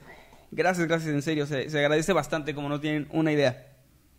Dice Juan Pablo Hernández que ha perseguido, o sea, persiguió a una chica hasta su casa para saber su nombre solamente y no pudo lograr ni eso, así que tuvo que tomar tres camiones para regresar a su casa. No hagan eso, chicos, no persigan gente en la calle. No es lindo. No, eh, eh, eso es todo lo contrario a lo que deben hacer, ¿no? Miren, Gallo Contenido nos está diciendo, me gustaría que Jimmy fuera mi papá, Oh. pero no me pueden dar lo que quiero, así que quiero un saludo de los tres. Pues, Bueno, saludos, Gallo Saludos, Contenido. Gallo saludos. Y quién sabe, quizás sí Muchas pueda gracias. adoptarte. Muchas gracias por todo el, el esfuerzo que hacen ahí este, moderando los comentarios. Jesús Ortiz nos está diciendo que lo felicitemos porque es su cumpleaños. Felicidades. Muy feliz cumpleaños, que lo pases muy bien. Ok, pues bueno, ya están así como pidiéndome saludos y etcétera. Saludos a todos, chicos. No podemos saludar a todos, todos, pero gracias por estar aquí. Pues creo que ahora sí ya nos vamos despidiendo. No sé, Jimmy, habías dicho hace rato, me quedó la duda, que Espera, como espera. una conclusión. Ah, Antes, antes, antes de, de llegar a eso, tenemos otro superchat de Oh. Lobo Hernández de dos, no, nada más dice el símbolo de pesos, no sé exactamente cuál sea la cantidad, pero dice que dónde está la chica bonita, la extraño. Pues ya lo, lo explicábamos al principio, de hecho lo explicaba eh, Kevin, supongo que llegaste un poquito tarde, Lobo Hernández, pero de hecho hoy iba a estar aquí con nosotros la señorita Maya Ramos, pero pues otra vez por imprevistos no se pudo. Ah, Daldi nos manda 20 pesos argentinos y dice, nos vemos en un YouTube Space en México. Eh, descansen. Y un corazoncito. Muchas gracias, Daldi. hecho, no sé Y- cuándo es el YouTube Space, pero si hacen uno, vamos, Vamos ahí, con ahí- mucho gusto. ahí te vemos. Sí, sí, sí, claro. Y bueno, gente, pues hasta aquí llegó el Yo nada más quería escuchar la G- conclusión que Ah, dijo sí. Jimmy. Sí, sí, sí. Y dijiste que ibas a llegar a un punto de... Pues sí, esa era la que mencioné hace rato, básicamente, sobre eh, alguien que en verdad los quiere no va a hacer que cambien y hagan cosas que nada que ver, ¿verdad? Por algo se tiene el término relaciones tóxicas y era el mensaje con el que quería terminar de que si hay alguna chica, algún chico que les llama la atención pero sienten que para estar con esa persona tienen que cambiar algo de lo que los hace ser ustedes, entonces esa no es la persona indicada para, us- pa- pues, para ti o para, para quien sea quien esté escuchando esto y se siente identificado. Tú tienes que sentirte tú mismo con la persona con la que vas a estar, porque después de todo, pues a la final el objetivo es conseguir a un compañero con el que puedas estar por el resto de tu vida. Claro. Y pues no vas a estar el resto de tu vida con una persona con la que tienes que fingir ser algo que no eres o tratar de llegar a un estándar que, que pues tú no quieres alcanzar sinceramente porque no es quien eres tú. A la final la conclusión a la que quiero llegar es, sean ustedes mismos, si se, si se van a aventar la misión de declarársele a alguna chica o un chico este 14 de febrero, háganlo y sin importar la respuesta, la autoestima al máximo, la dignidad a- al máximo. tope. A tope. Sí, un Y- saludo a los futuros soldados caídos. bueno, no soldados caídos. respeto. Vamos a esperar que sean los que los que ganen la guerra este 14 de febrero. Les deseo lo mejor y ya saben, esa reflexión, nunca dejen de ser ustedes mismos porque si tienen que dejar de serlo, entonces No esa es persona amor. no vale la pena para ustedes. Muy Por bien. cierto, otra cosa que creo que también es importante mencionar. eh, está feo que te rechacen, se siente feo, está muy gacho que te dejen en la friendzone, pero también creo que es lo mejor que puede, que puede pasar, porque creo que está mal cuando alguien, eh, por no rechazar o no hacer sentir mal a una persona, acepta salir. Eh, de hecho, no sé si a ustedes les ha pasado, yo sí llegué a salir con alguien que no me gustaba, no, no de esa forma, por no rechazarla y luego después se va haciendo una cadena de cosas muy feas que no que luego no sabes cómo salir de ahí y no es no es bonito nadie está obligado a estar con alguien que no Y con lo- quien no quiere estar o sea y no lo tiene peor, nada de malo Y lo peor es que cuando pasa lo que acabas de decir, todos salen lastimados, no hay nada bueno Ajá, para nadie ahí. nunca sale bien no Nunca sale bien. Creo Eh. que a veces el que te frenzonen es lo mejor que te puede pasar. sí la verdad además les digo nadie está obligado a pues a salir con ustedes no no se enojen si los rechazan A- Así Ni como, na- como ustedes no están obligados a estar con alguien que no les gusta. Sí, no, no se enojen, no anden hablando luego mal de las chicas que los rechazan o algo así, no hagan eso, no, no hagan eso. Por Muy favor. buenos consejos para este 14. Ese consejo te doy porque tu amigo Nightcrawler soy. Más que Timmy soy. Más que mi- Por Bueno, cierto, antes ya ahora sí de cerrar, quería terminar con estas cosas que ven aquí como props, de verdad son al final de cuentas regalitos y yo quería a mis amigos darles uno a cada ah, uno Gracias. Porque aunque no es 14 hoy, pues estamos Oh. celebrando y felicidades.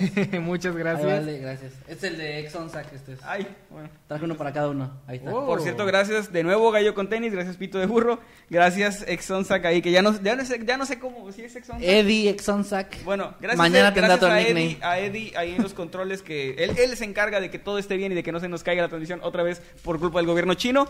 ¡Ah, no, rayos!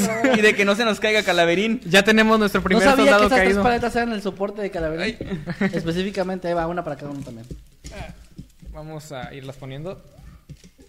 Se va a caer, siento que se va Bueno, a caer otra gente, vez. muchas gracias. Nos vemos el próximo sábado, 8 de la noche, ya saben, aquí en Mundo Creepy. Si nos están escuchando a través de Spotify, suscri no, síganos en, Spotify y suscríbanse a Mundo Creepy. Si nos están viendo en YouTube, señor Kevin García, sus redes sociales. A mí me pueden encontrar tanto en Instagram, Twitter y Facebook como arroba Kevin Maskenman. Y también, por favor, sigan en Spotify o vean por YouTube mi nuevo podcast que se llama Güey, créeme con el Kevin. Eh, no tiene nada que ver con terror, pero estoy seguro que se van a pasar un rato muy chido. Y sale cada lunes antes del mediodía. Gracias. Señor Jimmy, sus redes sociales. Me pueden encontrar tanto en Twitter como en Instagram como LJimmyYT y también en YouTube como Little Jimmy donde subo videos relacionados con videojuegos y cosas por el estilo. A mí me encuentran también en Twitter y en Instagram como arroba Emanuel-Night. Aquí están apareciendo las redes, pues nuestras redes todo el tiempo para que, para quien no la sepa, cómo- no sepa cómo escribirlo. Ahí me encuentran, estaré pues publicando cosillas de repente. Ojalá que, le- que les guste, que me sigan, porque ya somos creo que 23 mil o algo así en Instagram. Está bastante chido, está creciendo la comunidad.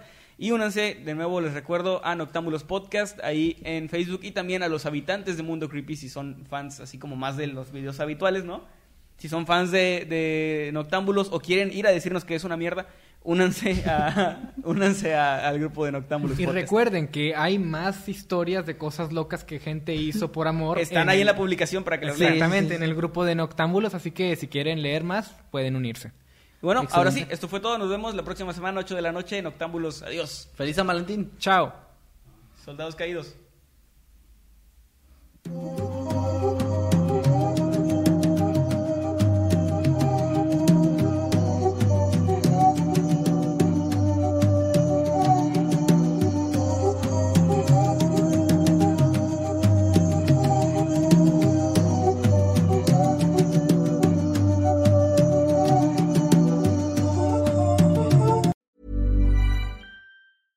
Hey, folks, I'm Mark Marin from the WTF Podcast, and this episode is brought to you by Kleenex Ultra Soft Tissues, your ally to help tackle your allergy symptoms this season. I love the change of seasons, but nobody loves pollen and all those other things floating in the air that make you sneeze during this nice weather. Kleenex Ultra Soft Tissues are hypoallergenic and allergist approved, so fight back against watery eyes and runny noses without worrying about irritating your skin. For this allergy season, grab Kleenex and face allergies head on.